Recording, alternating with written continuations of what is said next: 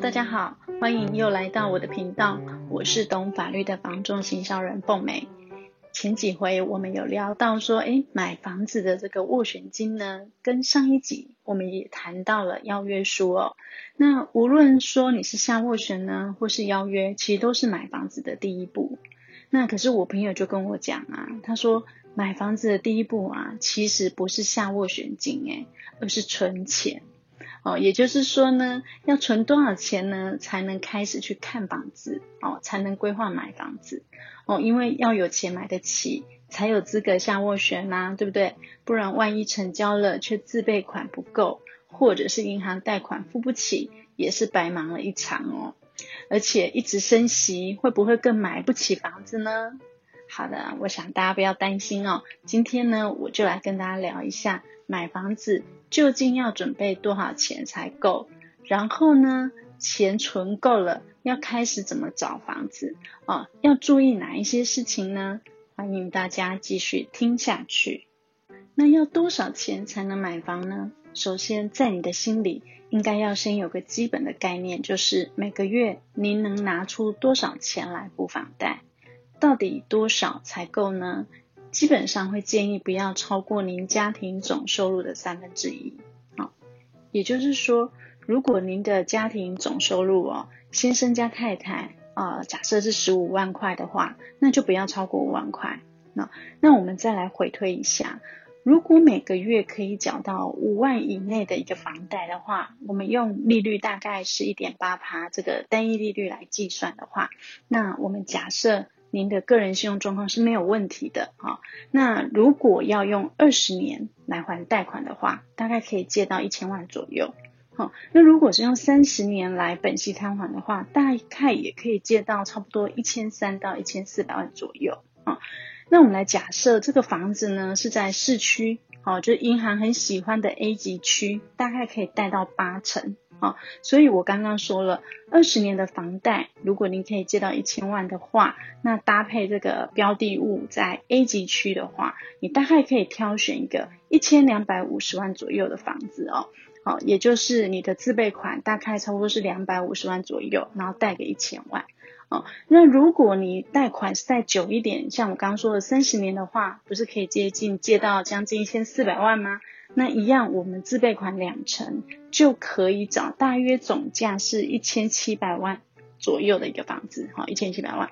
那自备款呢，大概两成也差不多就是三百五左右，哈。那当然呢，如果你选的房子是在银行它认定的 B 级区，大概就是七成左右。那这时候你的自备款就要往上调一层哦。这样大家不知道有没有清楚？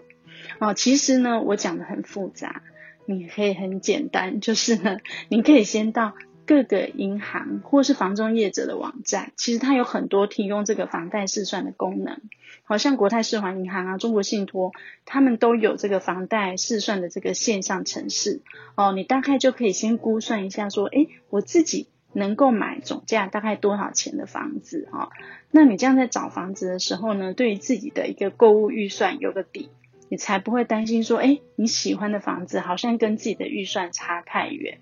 哦。不过呢，我现在算给大家的其实是一般本息摊还的房贷哦。如果你是符合银行推出的特殊身份的优惠房贷，也许利率可以更低啊，但是因为现在美国生生不息，哦，我们也跟进了哦，所以很难保证一定会有很低的一个房贷啊。而且有一点也是大家要注意的哦，有些银行它会推出宽限期优惠，哦，就是说你在房贷的初期给您一段时间，只需要还利息不还本金，可能大概是一年到三年不一定，哦，让你在买房的初期资金压力不会太大。但是大家记住哦，千万不要用宽限期的缴款金额去评估评估你的这个还款能力，因为它是有优惠期间的。好，期间过了就会恢复成一般的本息摊还。好，所以你千万不要误会哦，宽限期的五万以后都是五万。那这样等宽限期一过，如果你的家庭收入没有增加太多的话，本息一摊，那就不是五万这么简单了。好，所以呢，建议您，如果银行有提供这个宽限期的优惠，请他务必呢要提供你每年每个月应该缴的这个详细金额的表，好，才是比较准确的哦。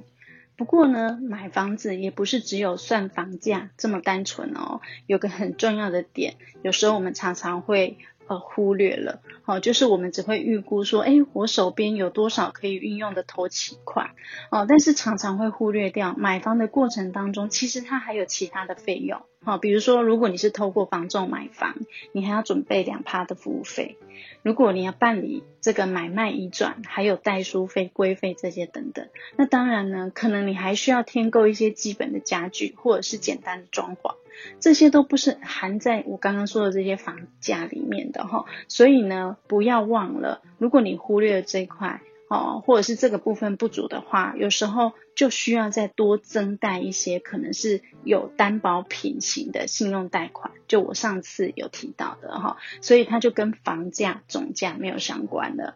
好啦，那我们刚刚说了，钱存够了，我也知道总价大约是要买多少的房子了。那接下来呢，就是规划你想要住的区域，你可以开始找房喽。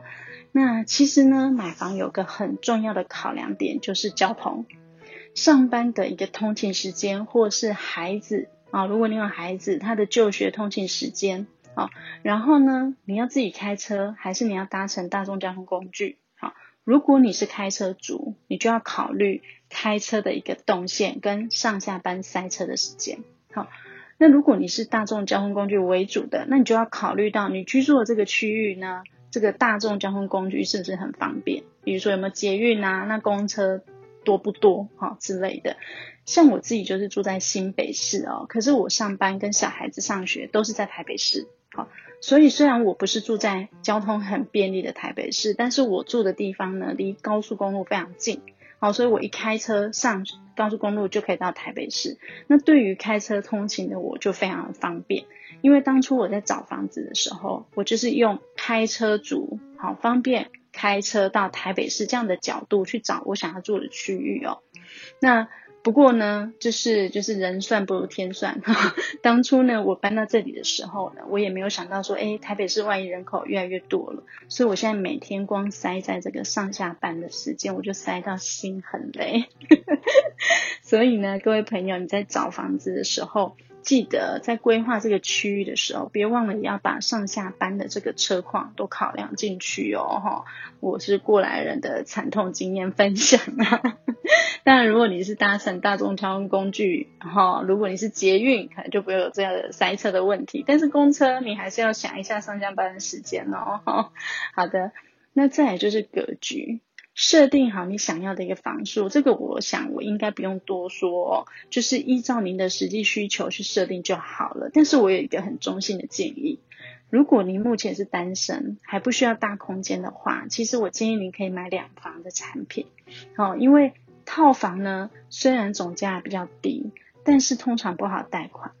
而且因为它不好贷款，你日后想要卖也不容易转手。好。如果你有一天结婚了，人口变多了，套房不够使用，你想要换房子的时候，你也可能因为不好卖，影响到你买第二间房子的速度哦。所以呢，其实我都会建议呢，一开始买，你可以从买两房入手，因为进可攻，退可守。两房呢，它非常的适合新婚夫妻，或者是想要大空间的单身贵族，所以它在市场上呢，也是比较多人询问。哦，也是比较好脱手的一个过渡型的产品哦，而且呢，就算你日后家中人口增加了，你可能短时间内经济上没有办法立刻的换屋，其实两房也都还能够支撑大概两大一小的一个居住需求哦。所以我很建议第一次买房子的您，如果你家中人口不是很多，真的可以考虑买两房哈。最后呢，就是你想要的商圈技能。有些人喜欢安静啊，他住宅区、文教区；有的人他就喜欢很热闹、方便，他住在商业区哦，就是有很多的那个商店呐、啊，然后最好我是呃一下下一站我就到达百货公司的。那也有人喜欢公园啊，或是大卖场，临近要有超商等等哦，甚至现在很流行的运动中心、健身房，好、这些都是在买房前就要先想到的。哦，那甚至呢，还有一个很重要，就是孩子的学区，哦，更需要先了解。哦，现在现代孟母三迁嘛，哈、哦，我有一个朋友，他之前买房子，他就是没有顾虑到学区，哦，因为他当初买房子的时候，他的小孩才小班，所以他根本没有想到那么多。等到他的孩子现在已经小学三年级，他已经开始担心说，哎，他们学区里面那个国中其实不是很理想，那怎么办？我是不是又要搬家了？哈、所以呢，这边要提醒一下，如果家中有小孩子的，哦，或是未来您规划会有孩子的，其实学区也应该是您要考量的一个重点哦。好，那最后呢，我来复习一下今天讲的，就是买房前要注意的哈步骤。第一呢，首先规划，好，依照你的家庭收入的三分之一来规划，你可以买多少总价的房子，好，然后除了总价，不要忘了房仲服务费、代书规费跟基本的装潢家具费这些哦，好。那第二呢，就是设定你想要的一个区域跟房型。然后呢，第三呢，你想要的一个商圈类型是怎么样的？那你有这样的三个基本的认知之后呢，不管您是要自己找房子，好，或是透过中介帮你找，都会让你的目标更明确化，不会乱枪打鸟，好，也能节省你宝贵的一个时间哦。好，那很多人都会说，买房不如租房啊，至少不会有头期款的压力呀，我也不用担心我要存多少钱，而且呢，我还可以用比较少的钱去住我自己理想中的房子，然后呢，我也不用担心升息呀，只要房都不要涨我房租就好了。嗯，其实买房、租房都没有多跟对跟错啦，哦，端看您个人的选择哦，好。好啦，那这一集呢，我们就先聊到这边。感谢您的收听。如果您对于不动产有想要了解的，或是对于不动产法律有想要呃解析的，都欢迎留言给我哦。您的评论跟建议是我持续前进的动力。懂法律的房仲行销人，我是凤美，我们下次再聊喽，拜拜。